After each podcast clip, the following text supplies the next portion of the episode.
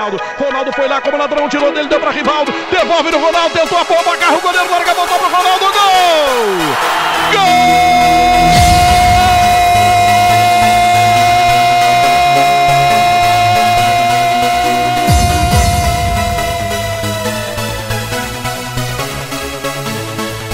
Até hoje, apenas a seleção brasileira de futebol conquistou cinco estrelas na sua camisa. No dia 30 de junho de 2002, com gols de Ronaldo Nazário, o Brasil vencia a Alemanha por 2 a 0 em Yokohama, no Japão, sacramentando assim seu quinto título de Copa do Mundo. 20 anos depois, relembramos a conquista histórica dos comandados de Luiz Felipe Scolari com relatos de jornalistas da imprensa gaúcha que viram de perto toda a campanha da seleção brasileira pela Coreia do Sul e Japão e questionamos por que a seleção canarinho está mais distante do seu povo atualmente. Este é o documentário Todo Mundo Tenta, os 20 anos do Penta.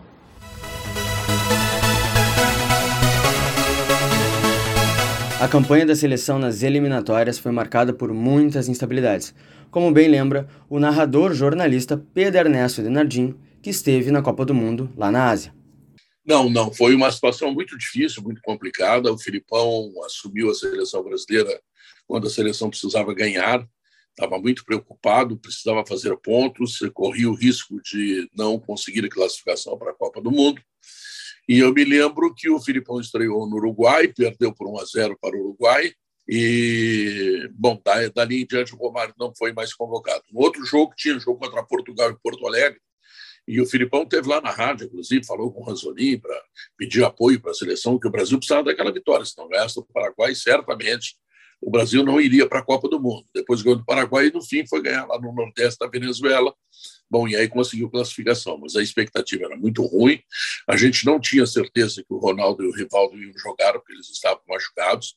Os próprios médicos lá da Europa, do Barcelona, tinham dito que o Ronaldo não teria condições e o Filipão foi para o departamento médico da seleção brasileira, acreditando na recuperação desses dois jogadores, o que aconteceu, e eles foram fundamentais para o Brasil ganhar aquela Copa.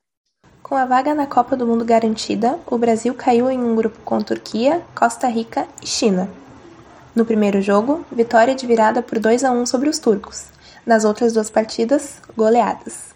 4 a 0 em cima da China e 5 a 2 diante da Costa Rica. Foi logo no jogo de estreia, em uma atuação fraca diante da Turquia, que Ronaldo marcou o primeiro de seus oito gols na competição, quando o Brasil perdia por 1 a 0. O gol da virada, no entanto, viria de um pênalti polêmico, convertido por Rivaldo no finalzinho do jogo. Atenção, Rivaldo atirou gol!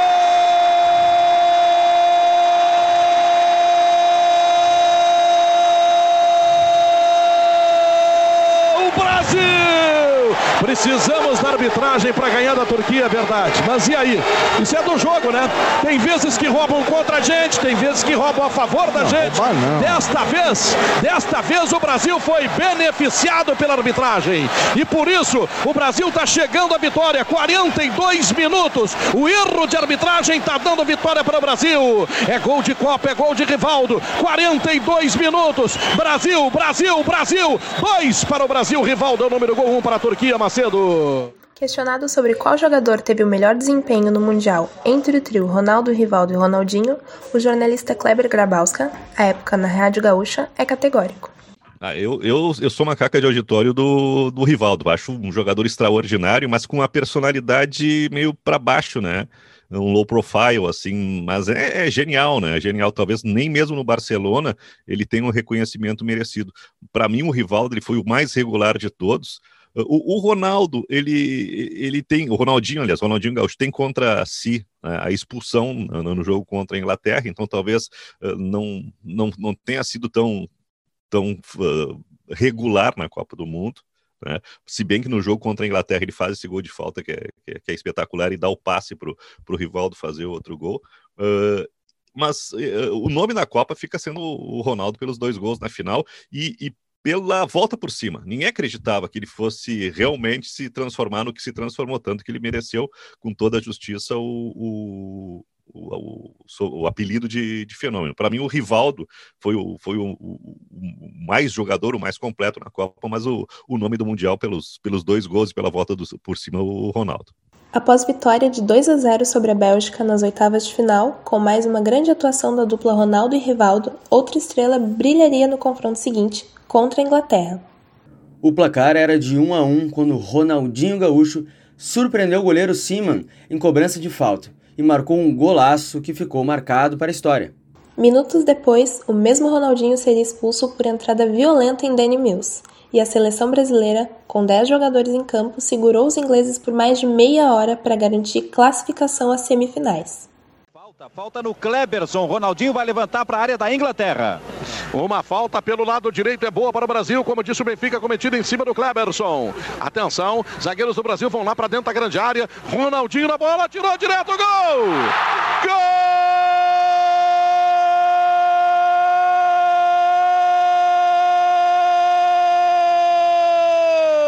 Ronaldinho, gauchesco, brasileiro. Mas que frangaço tomou o cima, hein? Que frangaço, hein, seu inglês? Que frangaço que tu levasse, hein? Pensou que a bola ia de um lado, ela foi do outro. Entrou, ele quis voltar, não deu. Brasil 2, Inglaterra 1, um, 4 minutos, etapa complementar. Ronaldinho, gauchesco, brasileiro. O menino lá da Vila Nova que está encantando o mundo, está fazendo o gol do Brasil. Para chegar à final, o Brasil teve de enfrentar um adversário já conhecido.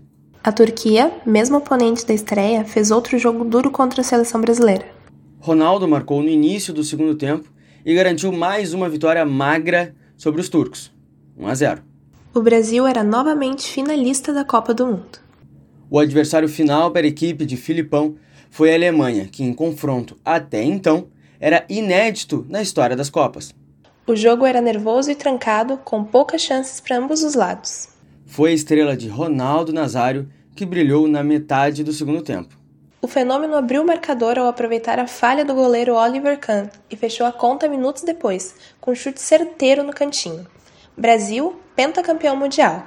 E quem conta essa história é o narrador Haroldo de Souza, o jogo mais marcante da campanha do Penta foi a decisão, foi o jogo final, quando nós tivemos o um encontro com a Alemanha. Brasil e Alemanha sempre tiveram é, encontros realmente, é, confrontos renhidos, uh, fora aqueles 7 a 1 acontecidos no Mineirão. Sempre tivemos jogos placares apertados de Brasil e Alemanha. E a expectativa ao chegar Brasil e Alemanha no final da Copa é de que as dificuldades seriam enormes. Mas a, a, o otimismo permanecia, tendo em vista é, o R, que, que, que, que identificava o ataque brasileiro: Ronaldo, Rivaldo e Ronaldinho. Bola dominada pelo Cleberson, jogou no meio, para Rivaldo, para Ronaldo, vai marcar, apontou, disparou, divide!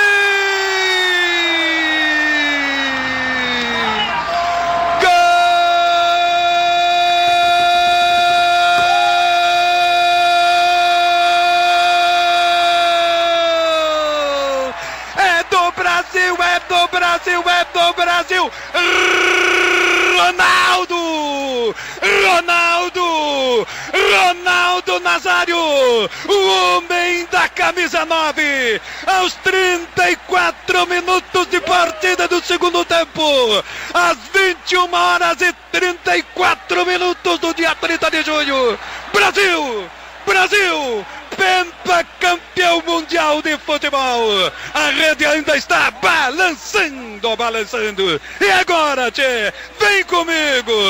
Bandeiras verdes e amarelas estão tremulando, tremulando, tremulando, torcedor do Brasil. No Estádio Internacional de Yokohama, no Japão, o Brasil está sendo pentacampeão mundial. Dois para o Brasil, zero para a Alemanha.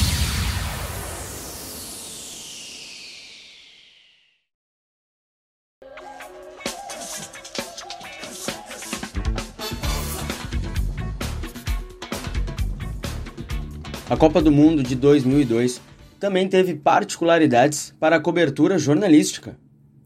Realizada em dois países sede, Japão e Coreia do Sul, as equipes de transmissão tiveram de se adaptar a uma cultura diferente e constantes deslocamentos, como conta o jornalista Luiz Carlos Reck. Olha, o deslocamento da seleção sempre é muito mais cômodo, né? Avião particular, normalmente, é, muita mordomia, é, a organização dos, dos próprios homens da FIFA dão estabilidade para a seleção. Agora, dos profissionais de imprensa, muita dificuldade, né? O trem, quando ia fechar a porta, a gente estava cheio de malas, jogava as malas feito bicho para dentro e tudo mais. Mas uh, os hotéis do Japão, todos muito bem preparados, a educação do povo japonês, a educação do povo coreano, fizeram com que as coisas se facilitassem. A boa infraestrutura dos estádios, uh, claro que o deslocamento sempre muito rápido também, né? Tinha o trem bala que levava as pessoas de uma cidade a outra com muita velocidade, enfim, mas em termos da seleção, sempre com muita mordomia, cercado de muitos homens da FIFA, com uma excelente infraestrutura que é preparada muitos anos antes, né? Com uma equipe comandada pelo Passo Fundense Luiz Felipe Scolari e o porto-alegrense Ronaldinho Gaúcho entre os principais jogadores do elenco, era natural que a imprensa gaúcha tivesse um acesso mais facilitado à seleção brasileira. Os narradores Haroldo de Souza e Pedro Ernesto Bernardim destacam essa relação de proximidade. A nossa relação com a delegação da imprensa brasileira era dos mais amistosos possível. É, o Felipe Scolari, é, treinador gaúcho, mais o Ronaldinho Gaúcho também daqui da casa, tudo facilitava mais para que a gente tivesse constantemente contato com eles e pudéssemos realmente conviver naquele período de quase 50 dias lá no, na Ásia para a feitura desse campeonato mundial. Esse é um momento que ainda não tinha internet, né? E, e, e não tendo internet, tu não tinha rádio web, tu não tinha é, pessoas que, que, que, abrem uma rádio dentro do, do YouTube e estão colocados como imprensa.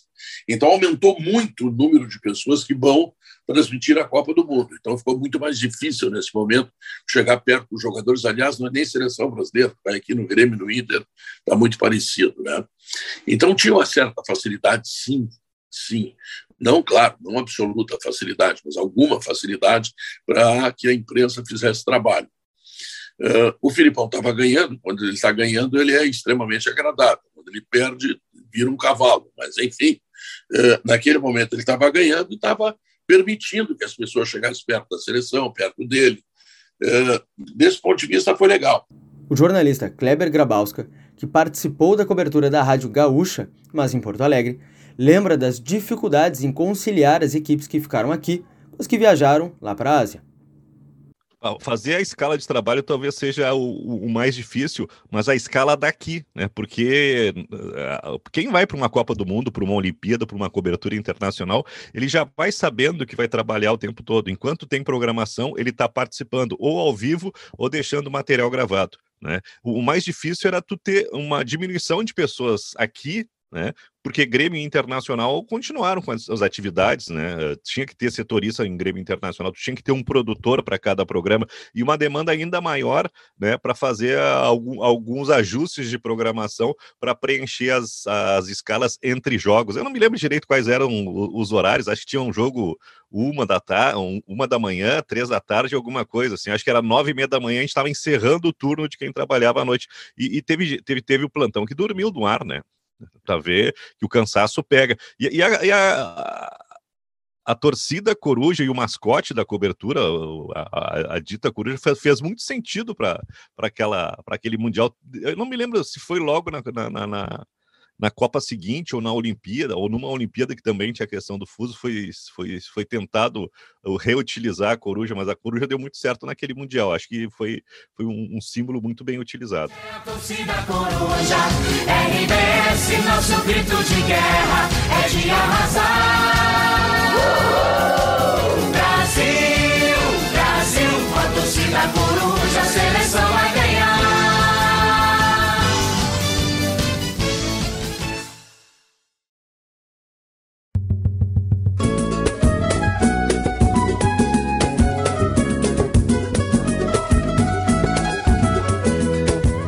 20 anos após o Penta, o Brasil se prepara para um novo Mundial, a ser realizado no Catar no final de 2022.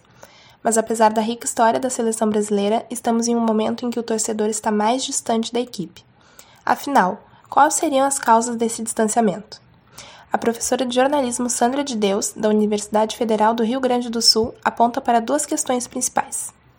O, o que se comenta entre as pessoas que, que estudam, ou que apreciam o futebol e essa, essa discussão toda do esporte, que assim, é que é, esse distanciamento ele é motivado, sim, pela própria personalidade dos jogadores que vão formando a seleção brasileira, pelo, pelo desencanto que o povo vai tendo em relação à seleção brasileira, que assim, é, nós temos que considerar também que 2014, né, ele foi um marco e, e aquela derrota de 2014 deixou, né, as pessoas um pouco distanciadas, um pouco desiludidas, né, com a seleção brasileira, né, e, e eu acho que isso são, é, esse distanciamento no momento, ele tem também a ver né, com a questão política, assim, com o uso das cores verde e amarelo, ele tem muito a ver com isso, né, eu diria que o meu distanciamento, ele tem, tem a ver com isso, tem a ver, assim, que na, os jogadores não me encantam, né, tem a ver que, é, né, a, os próprios treinadores, ultimamente, eles não têm esse,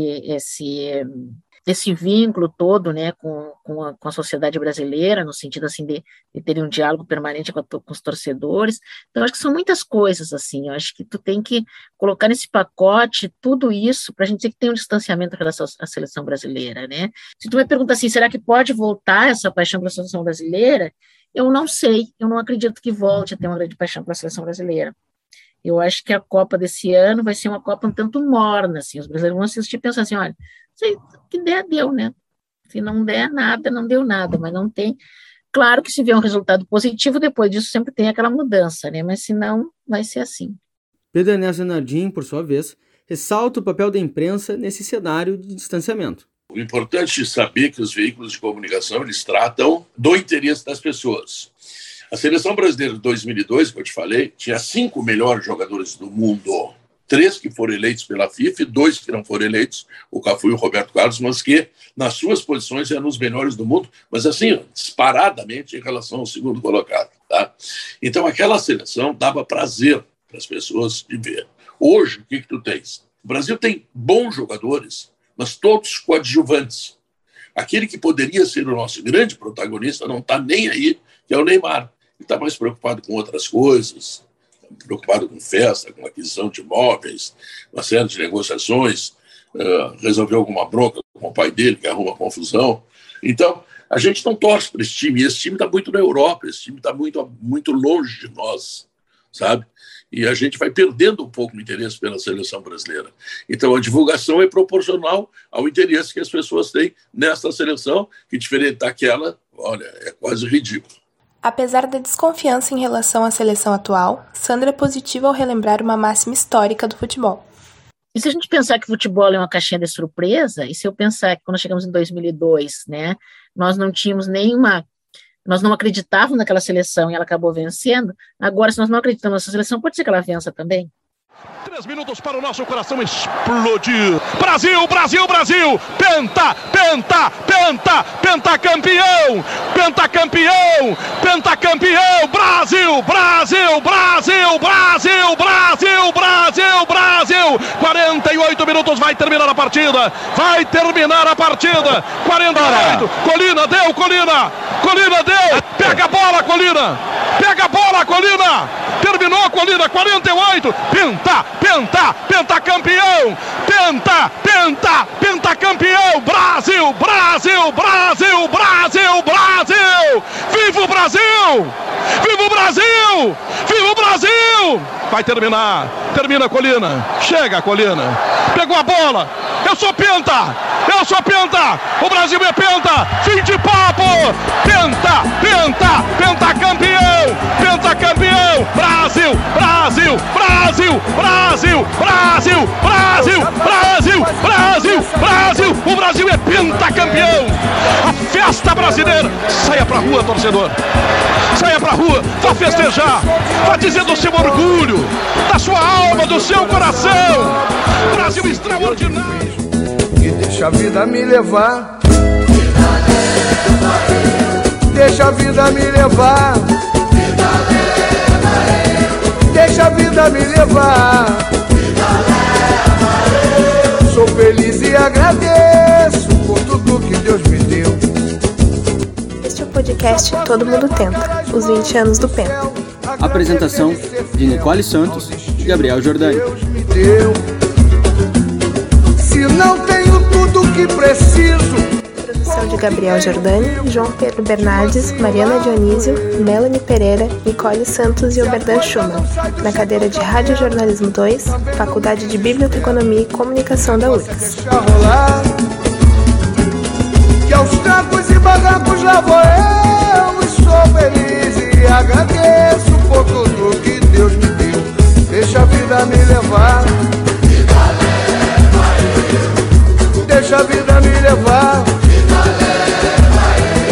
Deixa a vida me levar.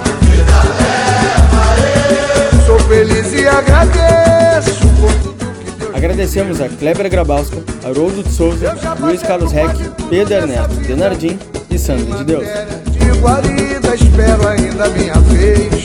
Supervisão Cida Golim. Edição Gabriel Jordani e João Pedro Bernardes. Mas meu coração é nobre, foi assim que Deus me fez. Deixa a vida me levar. Deixa a vida me levar. Deixa a vida me levar. Sou feliz e agradeço.